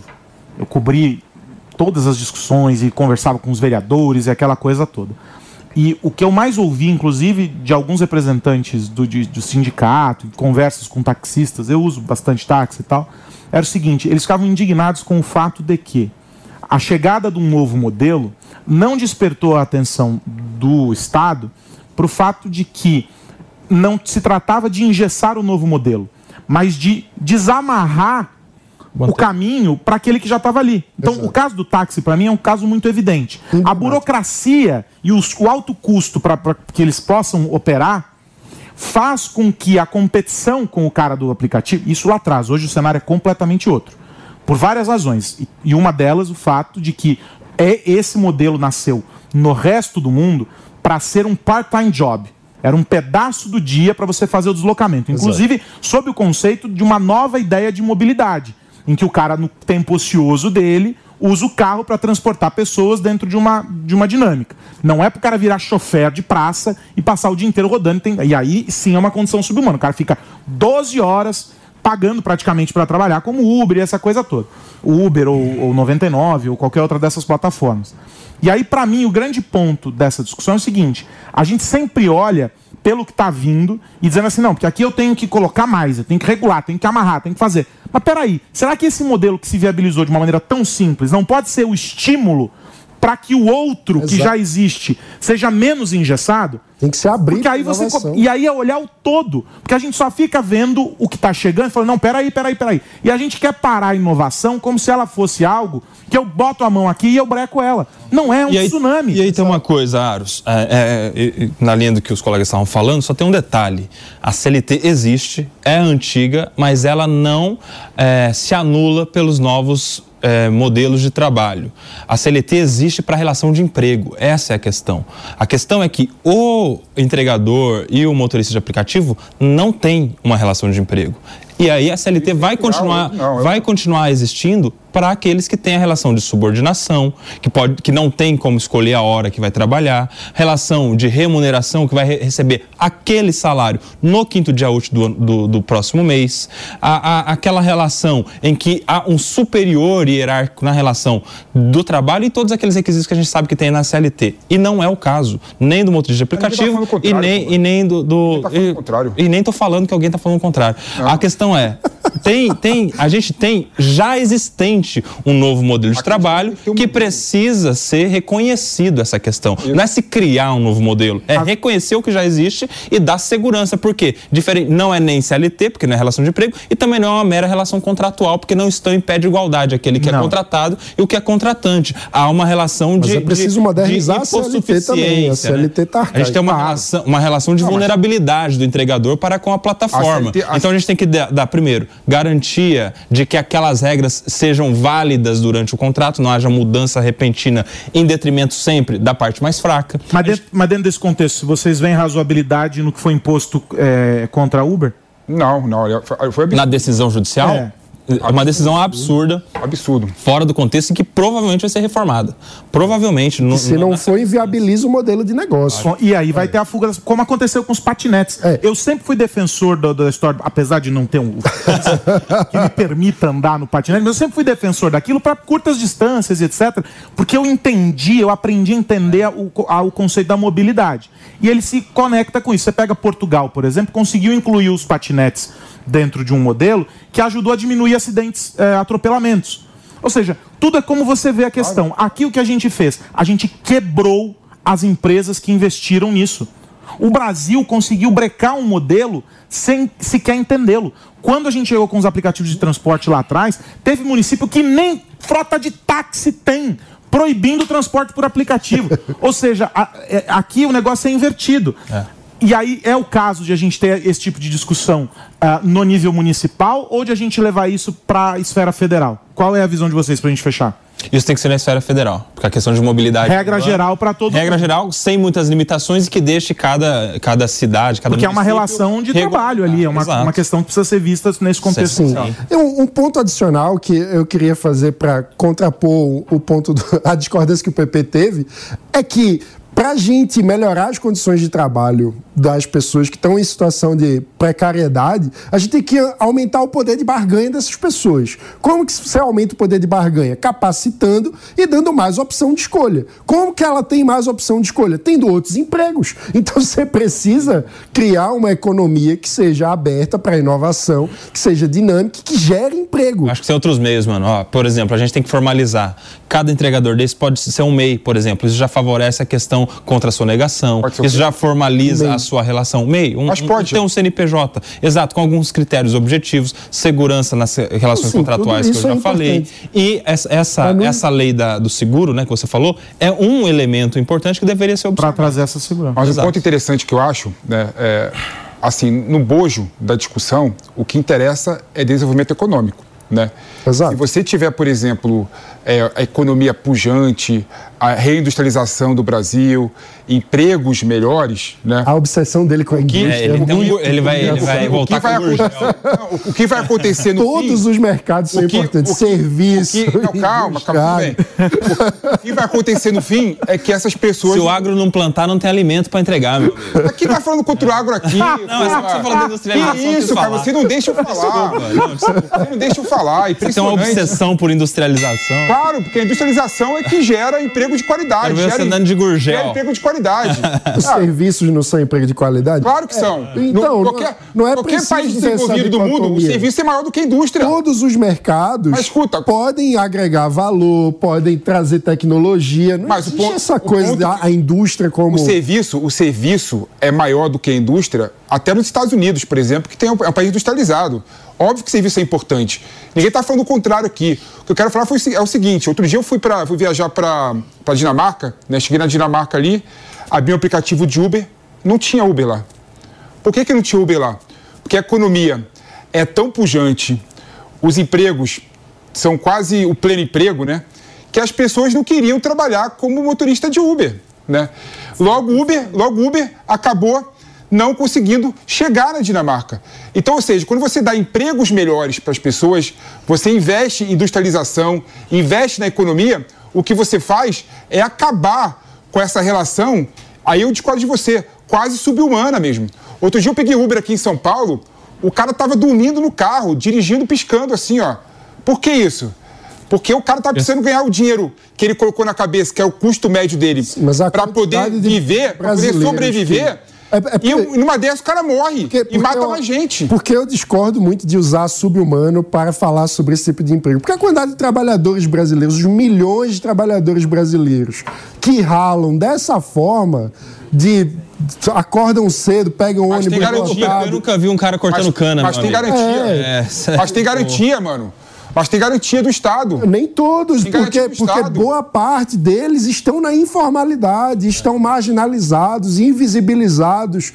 Muitas vezes não chegam políticas públicas para essas pessoas, não chegam condições de. é, inclusive, um ponto importante da formalização é que, inclusive, tem uma robusta literatura econômica sobre isso, é que uma vez entrando na esteira do mercado formal, há um- uma progressão de aprendizado e de agregação de valor na produtividade do trabalhador. Ou seja, o trabalhador ascende mais na carreira quando ele está conectado ao mercado formal do que quando ele está na informalidade. Por isso que é como se tivesse um muro separando essa massa imensa de trabalhadores das condições E tem um de- de detalhe, tem um detalhe aí que tem muitos motoristas que nos ouvem, é importante eles saberem que se a gente tiver uma, uma condução para a relação de emprego, como a decisão judicial da Justiça do Trabalho do Uber, a gente vai ter um prejuízo para esses motoristas, porque não vai ser interessante para a empresa continuar existindo no isso que- Brasil. E eles sabem disso. Mas, É, mas por o isso que- próprio grupo de trabalho propõe outro caminho. Claro, tem que ter outro Mas é que tem, sistema. tem uma parcela, até porque Pesquisa Datafolha de março mostra que 75% dos motoristas e 77% dos entregadores preferem o modelo atual do que a CLT. Deixa o PT falar pra gente concluir. Não, todo mundo prefere modelo atual do que CLT. Ninguém está falando isso. Eu tô- mas, mas se perguntar para eles, você quer outro modelo de- que proteja vocês em determinadas situações, com certeza o número vai É ser que maior quem entrou com a ação foi uma associação de motoristas, então tem uma parcela que quer, entendeu? Que não entendeu ainda que isso pode ser muito prejudicial. Não, tem nada a ver CLT para motorista de aplicativo. Está falando da decisão judicial. foi ajuizada por uma associação de motoristas. Sim. Ali foi uma bizarrice mesmo. A gente precisa entender o encaminhamento desse do, do que vai ser dado a, a- o resultado desse trabalho do grupo do, do GT, né, do grupo de trabalho, se ele vai ser pro- prolongado e aí mais do que isso, se o Congresso vai abraçar essa, esse estudo e esse, eh, essa proposta para que se transforme em um projeto de lei. É tudo muito rápido. O STF começou a analisar hoje uma ação que julga a responsabilidade do Estado por mortes de civis em operações policiais. A ação é objeto de um recurso da família de um homem que morreu no Rio de Janeiro no ano de 2015. O ministro Luiz Edson Fachin votou para reconhecer que o Estado pode ser responsabilizado pelas mortes de civis em operações quando a perícia não conseguir determinar a origem da bala. para o ministro, é preciso olhar o serviço de segurança pública como um todo, desde a tomada de decisão para realizar uma operação até o planejamento. A tese proposta é a de que, sem perícia conclusiva, há responsabilidade do Estado por possíveis mortes. Há responsabilidade, PP? a responsabilidade, né? A prestação do serviço público de segurança é papel do Estado e a responsabilidade constitucional do Estado ela é objetiva, ela independe de culpa. Se o Estado falhou na segurança pública, se o Estado falhou em não planejar bem a operação policial de modo que não tenha nenhum inocente é, morto, o Estado tem que se responsabilizar e tem que pagar a indenização para essas famílias, né? É, é isso que eu acredito. É, é responsável por, a- por aquelas mortes em que o Estado for responsável. Mas foi responsável. A questão é que quando não se sabe a origem da- do projétil que matou alguém, a gente está colocando tudo na conta do Estado. E aí qualquer pessoa que morrer por tiro, logo é culpa do Estado. Qualquer pessoa que morrer por tiro é culpa do não, Estado. É, é uma decisão perigosíssima, porque, primeiro, quem paga a indenização é o Estado, e quando o Estado paga, todos estão pagando. Então agora todo mundo, Sim, além, todo mundo de, além, além de sustentar o Qual o Estado, a problema? gente vai é, sustentar indenizações que não concluíram pela culpa de um policial, que não concluíram Se a pela perícia- culpa de um. se a Que- perícia- Sabe o que pode acontecer? Um, ba- Ah. um bandido mata o outro e a gente vai ter que pagar a indenização para a família do- de um. Ah, esse é esse- esse é um assim, evento- Mas tem é- casos, por exemplo, eu, eu conheço um caso lá de Recife de uma pessoa que estava dentro de casa, uma adolescente, e recebeu um tiro na cabeça. Claro, Uma bala perdida. Então. Que pode ser tanto do Estado quanto dos bandidos. Pode, mas, Mas- o mas Estado. o Estado é responsável, Imagina, a pessoa está dentro de casa, de repente morre com uma bala na cabeça, o Estado é responsável. Mas a gente que não porque- gosta de Estado muito grande, mano, não dá pra Exato. colocar tudo na conta do Estado. Aí, aí vem a segunda página que eu quero trazer, que é. Que é totalmente além, contrário. Para além da responsabilização do Estado, a gente precisa pensar na responsabilização dos responsáveis pelas políticas públicas. Ou seja, é preciso fazer com que esse tipo de conta pese sobre aqueles que tomam decisão. Então, temos que fazer com que haja responsabilização do- de secretário de segurança. Então você está concordando comigo que quando o Estado falhar objetivamente, de uma maneira direta, ou seja, de uma maneira que deu causa à morte de alguém, haja a, a responsabilidade por, por indenizar, como eu acho que sim. O policial atirou errado, matou alguém, isso é comprovado, ou seja, com uma perícia que identifique a origem do tiro, é claro que tem que ter indenização, uma indenização pedagógica, Mas inclusive. mas, casos? mas nesse caso de uma, Eu- uma bala perdida... Que a operação gerou o tiroteio que matou a pessoa lá dentro de casa. Eu acho Uma operação que, foi movida pelo aparelho do Estado. É, é que eu acho que E a gente precisa cara- pensar essa questão em duas etapas. A primeira etapa é do ponto de vista do cidadão que estava vivendo sua vida e de repente foi atingido por uma bala, ou seja, que paga seus impostos e que não teve o direito à vida garantido pelo Estado, que deve ser uma responsabilidade da segurança pública. Então, na perspectiva dessa família, é importante haver indenização. Só que, justamente, a gente não pode fazer de conta que o Estado é capaz de resolver todos os problemas sem nenhuma é, amarra. Então, tem a segunda parte, que é como a gente pode ser capaz de fazer com que o Estado seja mais eficiente. E aí a gente tem que responsabilizar as pessoas que tomam as decisões. Então, por isso que eu acho que tem duas etapas nessa discussão. A pessoa que é a vítima tem que receber indenização, mas a gente tem que pensar como fazer uma maior responsabilização, inclusive de plano de carreira, progressão de carreira, para aqueles que tomam as decisões nas políticas públicas. Então a gente está dizendo que nós vamos passar a adotar medidas administrativas. A, a proposta seria adotar medidas administrativas para esses casos. E aí, de novo, a gente vai inchar o judiciário, que alguns desses tomadores de decisão têm um foro que vai mandar essas ações para onde mesmo? A gente acabou de discutir no começo. Como que é?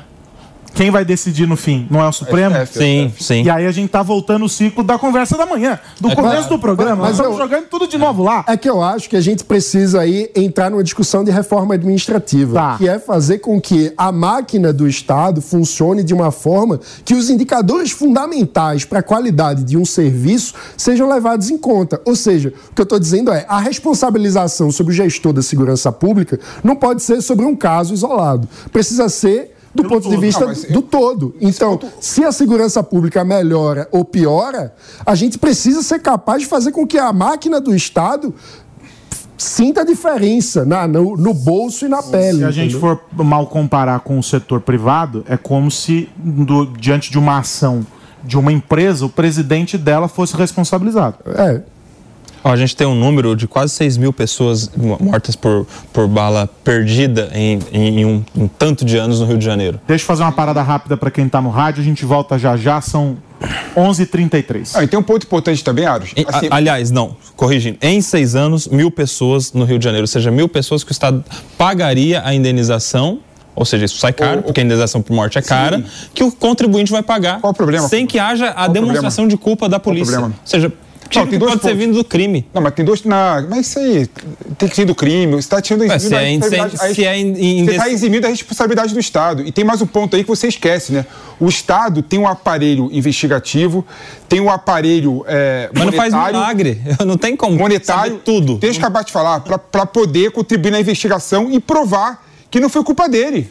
Então inverte o ônus da prova. Entendeu? É, tipo, você- é- Óbvio! é, É, a- a, mesma lógica. Tem, tem que se defender que tem se, o poder que se, tem que se, que se, se Claro, que é o comprove. poder, é o- desculpa, poder dever, claro, quem tem o poder tem o dever. E o Estado tem, tem condições de provar muito mais que a bala não veio da polícia, do aparato estatal, né, do que uma pessoa que mora na favela. Né? Óbvio que, tem, que o ônus tem que ser do Estado. E se o Estado não conseguir provar com o dinheiro que ele tem e com o aparato investigativo que ele tem, ele tem que se responsabilizar por essas pessoas, sim. Não, Pepe, Claro. isso, isso é colocar assim um- uma carga gigantesca por qualquer morte, culpa do Estado, logo indenização que o contribuinte Estado não paga. conseguir provar que Essa é a ele? questão. Essa é a questão. Tem o coisa, Estado- o Estado- tem que- dia- questão técnica que não tem como provar. E aí? Aí o Estado paga. Simples. Aí o Estado paga. Quando você fala Estado paga, você sabe que a, gente paga. Sim, né? eu não tenho Aí a gente paga. Qual o problema? A gente paga, a sociedade paga. Aí é uma discussão que qual tem que, no fim das contas, ser integrada Ah. com a Previdência, né? Porque a gente está falando aí de pensão por morte, está falando... Enfim, é uma discussão mais ampla, que é como fazer a conta fechar. E, e fa- não faltam recursos, né? A Previdência é, é o Mas maior gasto do Estado. são, inclusive caixas diferentes, né? A, a pensão Ah, por morte é paga com, com base no caixa da Previdência de outras pessoas que estão contribuindo, né? Mas, mas tem uma, uma questão interessante aí que vocês começaram por esse caminho de discussão e ela voltou para o ponto original, que é a responsabilização no- nos casos em que a ação. Aqui a gente está falando de algo objetivo. A bala oriunda de uma arma ah, do Estado, né, que estava ah, em porte de um, de um servidor. Levou, de um representante do Estado, levou à morte de alguém. Ou seja, ele, Aí é em claro. vez de atirar no bandido, atirou no civil. Ponto. Essa é uma questão. Mas a gente tem outro caso, que é esse que você traz, trouxe no, no Recife, né? Que é o do seguinte: uma ação cujo desenrolar levou à morte de alguém, independentemente de não ter sido do, do- a arma de um, de um policial. de um policial, levou à morte de alguém. Aquela ação foi provocada por quem? Quem não teve capacidade de anular o. o- o- o- porque aí é uma zona de guerra. Você está ali num conflito. Vamos, vamos para o morro, no Rio, para uma, em qualquer, qualquer situação. O Estado tem responsabilidade sobre esse contexto. Exato. E aí, nesses casos? Sabe o que vai acontecer? Sabe o que vai acontecer?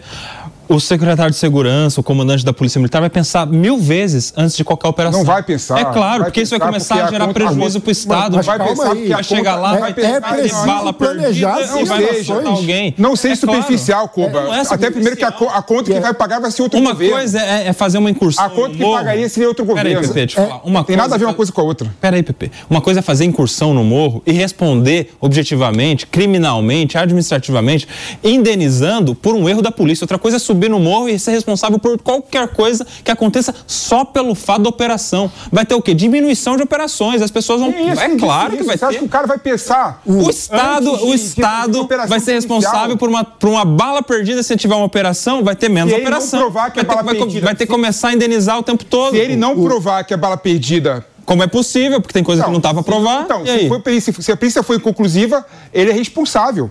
O, o que a gente precisa é fazer com que haja incentivos para que a operação seja eficiente. E uma operação eficiente não tem morte de civil. Estamos discutindo essa ação ah, que julga a responsabilização do Estado por morte de civil.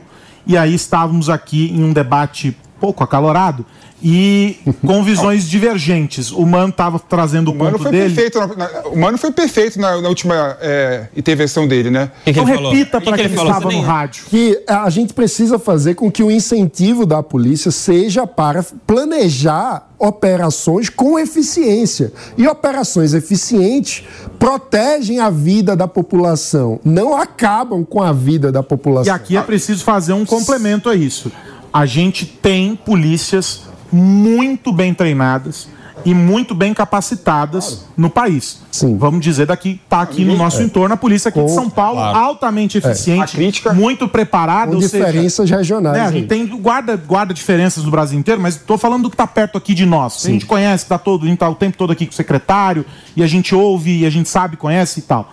Ah, é uma polícia muito bem treinada, é uma polícia que, com todos os desafios inerentes à profissão e às condições que a gente sabe que o Estado oferece, ela tem estrutura para trabalhar e que traz resultado. A gente viu essa operação agora, eu esqueço o nome. Escudo. Escudo, no, no litoral. A eficiência, o que conseguiu fazer de, de pressionar o tráfico, de conseguir trazer ah, números que mostram que planejamento, que inteligência, ah, que treino, tudo isso leva à eficiência.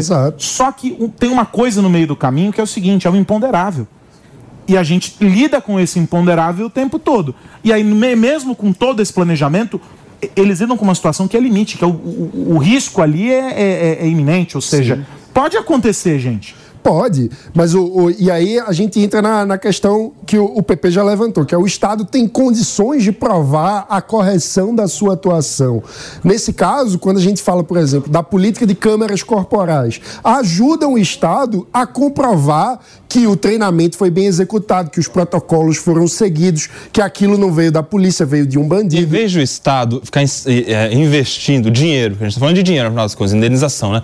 Dinheiro em câmera, em, em- em colocar, indenizar a família de pessoas que não se sabe de onde veio o tiro, deveria valorizar a polícia, não só com salário. Com o treinamento, a gente alcançaria isso que você tinha falado, de cada vez mais ter ainda mais eficiência nas incursões policiais, nas operações. O- isso daria o investimento segurança. em câmera era um investimento em equipamento O investimento em pessoal, antes de tudo, porque hoje a Também. polícia de São Paulo, já que a gente está falando da polícia de São Paulo, trabalha em condições de estresse altíssimo, porque trabalha no horário de trabalho e trabalha no horário de folga para o próprio Essa Estado. Ou seja, a tem gente nada a ver tem, com a polícia. tem Não, mas- sim. não, tem ela sim. tá Isso- relacionada, mas isso, fa- isso favorece. Mas se a gente favorece. essa discussão só a polícia de São Paulo, a gente está sendo injusto com, com São Paulo e com o resto do Brasil, porque São Paulo tem uma infraestrutura, tem verba, por exemplo. exemplo, que é, poxa, infinitamente maior do que de outras, outras polícias. Então a gente tem que lidar com uma realidade, e aí esse é o princípio de olhar o Estado como um todo, com uma realidade que a gente passa uma, uma régua e a gente É. vai alcançar todo mundo. Se a gente for levar só em conta isso, nós vamos dizer que, ah, beleza, São Paulo ou o Rio, ou sei lá, outros estados que têm essa condição, vão, não vão mais enfrentar esse tipo de situação. Em compensação, em outros estados isso vai acontecer. Ou seja, não dá para levar só São Paulo em conta. Eu dei como exemplo aqui, mas não vale para essa discussão só São E em Paulo. outros estados, como não vai como vai estar gastando dinheiro com indenização de pessoas que receberam um tiro, não se sabe de onde, claro que o estado vai escolher pagar a indenização em vez de contratar mais policiais, Eu de tô valorizar assustado, o eu tô policial. assustado é com, o claro. teu, com o teu posicionamento, Koba. Por que, Pepe? Eu tô assustado com o teu posicionamento. Você tá quê? menosprezando a dor de uma família. Não tô, meu amigo. Que, que perdeu o filho, perdeu o familiar, perdeu o Não, ente querido pra uma não. operação policial e tá falando que tinha que não pagar a indenização pra investir na polícia. Para aquela pessoa que a culpa não é da polícia, não tem que pagar Mas a indenização. se o Estado não provar que a culpa é do Estado, Mas é o Estado tudo- tem que pagar. Aí, é, ó, claro. Se qualquer pessoa morrer por uma ação de segurança pública, ainda que não seja culpa da polícia, tiver que indenizar, aí a gente vai ter que começar a Não é indenizar todo mundo. polícia. Pessoa que coisa. morreu por doença, ah, mas o Estado sei- não curou, sei- vamos que você indenizar. gosta- eu sei que você Pessoa gosta- que não aprendeu, fez a faculdade, É a escola e não aprendeu. Ah, deu errado, vamos indenizar.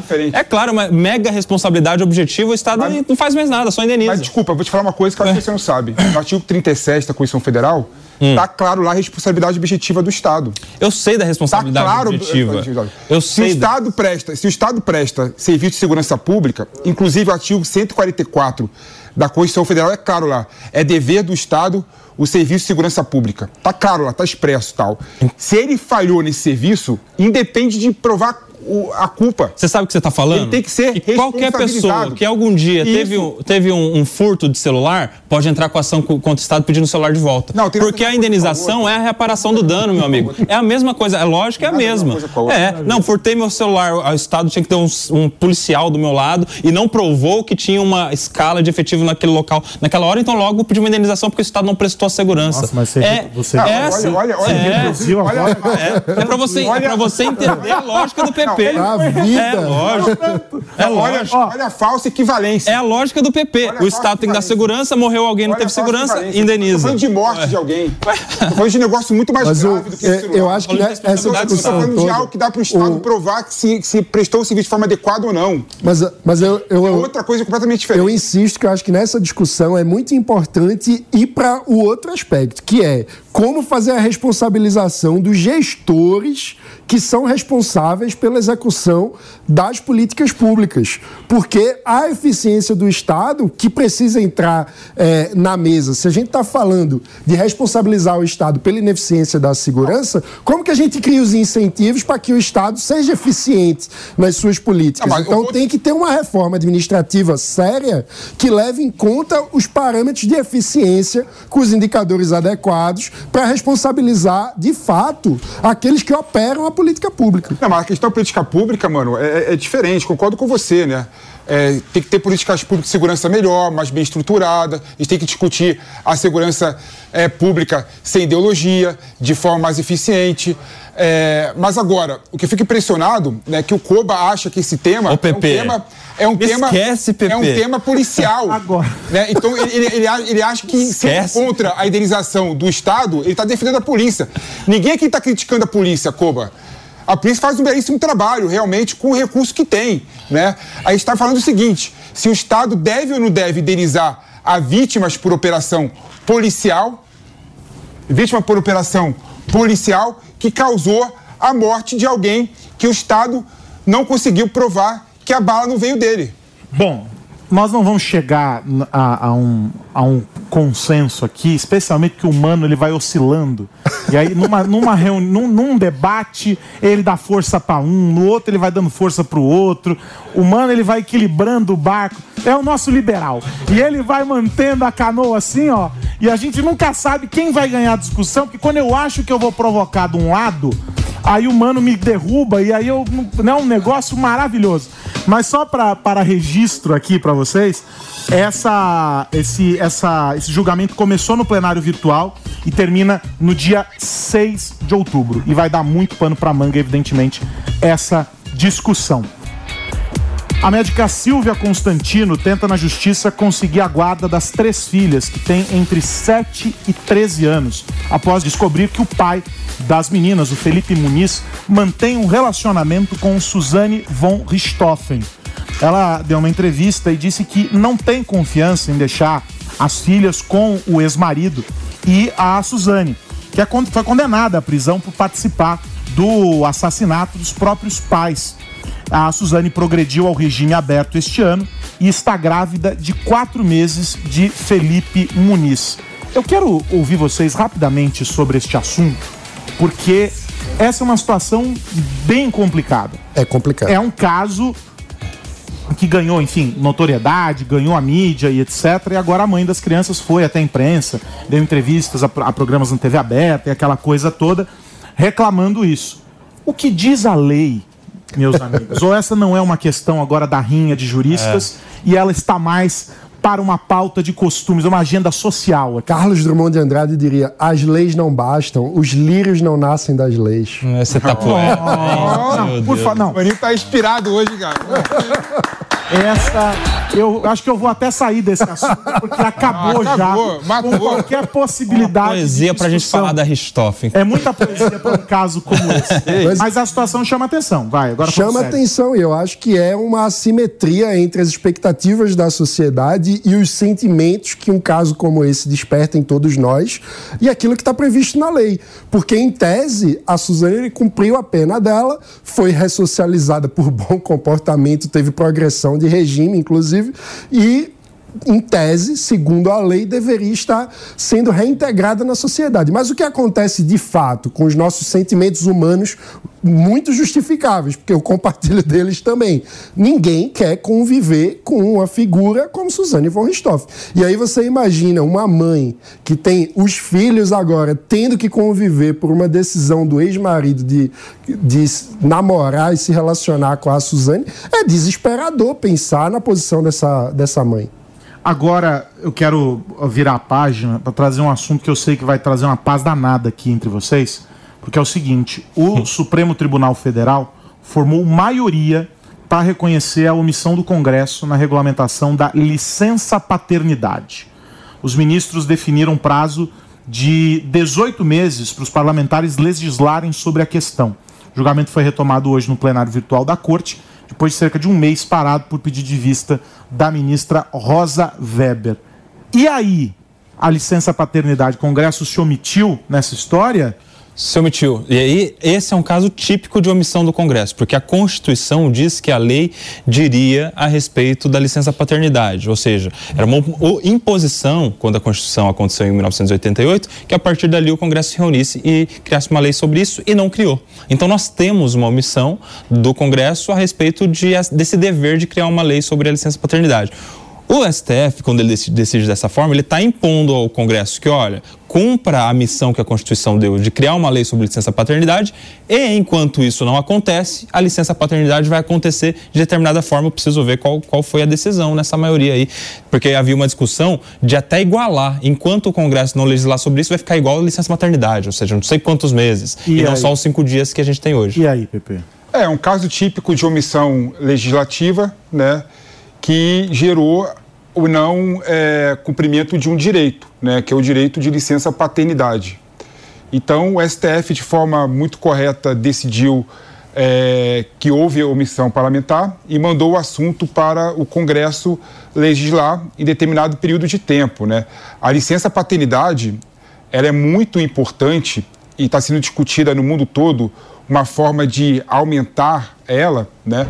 porque para a criança faz todo sentido também construir uma relação na primeira infância com o pai, não só com a mãe.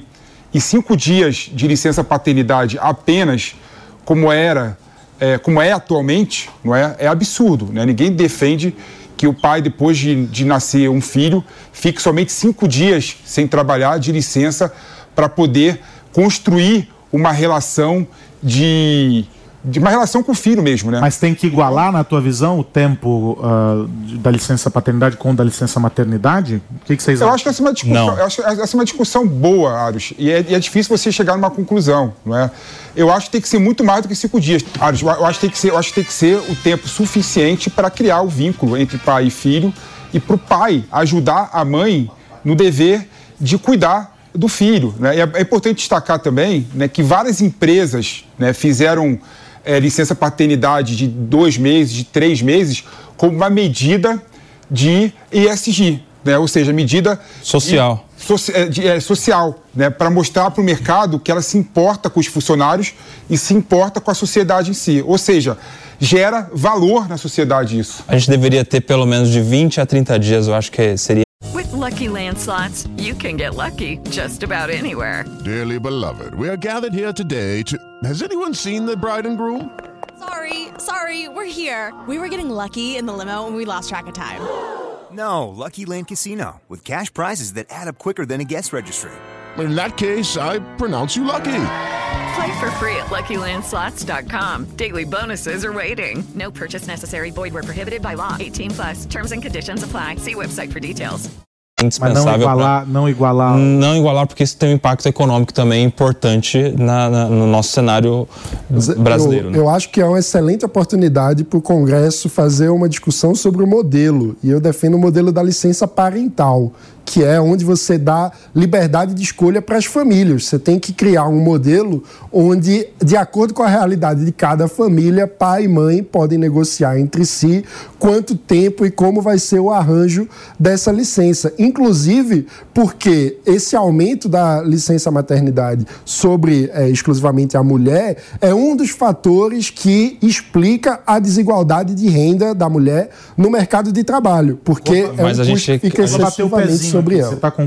É, é porque isso geraria um, um- um problema para o empregado, né? Essa coisa dele, ele escolher com a mulher se ele fica mais ou menos tempo de licença. Porque quando ele tem, por imposição da lei, eu fico um mês ou 20 dias, é uma relação que ele tem que falar pro patrão, olha, é a lei que diz e tal. Agora, se ele chega pro patrão, eu combinei com a minha mulher que ela vai ficar cinco dias, eu vou ficar quatro meses. Depende do Já cria um- uma situação de constrangimento ali na relação de emprego. Eu acho que a lei tem que de- determinar quanto tempo é a, é- é a licença. Eu e acho que a pronto. gente não deve impor, através do Estado, um único modelo de família e distribuição de tarefas eh, familiares, não. Eu acho que a gente precisa ter uma, uma legislação que leve em conta a pluralidade da sociedade. A Existem cultura faria modelos. uma pressão gigantesca para os pais sempre pegarem um mínimo e deixarem o maior com a mãe. E se ele fizesse diferente, ele vai ser Mas mal é, visto no, é no possível emprego. fazer um desenho de política pública que gere um incentivo diferente, que faça com que, por exemplo, o tempo total da licença para o casal aumente caso haja um maior tempo do homem do que se ele ficar menos tempo. Então é possível encontrar um equilíbrio. 15 segundos para você, Pepe, nesse tema antes da gente fechar. Não, eu acho que a questão é uma questão realmente de política pública é, que visa colocar o pai dentro da criação e com um papel relevante na família, né, de cuidar do filho junto da mãe. E, muito, e, muito, e, muito- e tem muitas famílias, por exemplo, que a mãe, como bem disse aqui a, aquela pessoa que debateu contigo, não amamenta o filho, né? E tem uma questão de, de depressão, né, que é necessário muito mais o suporte do pai para cuidar da filha nesse momento, né? Ou seja, cada realidade, né, é uma realidade diferente. Bom, então chegou a sexta-feira, o Morning Show está acabando. Para vocês três, é um grande sextou.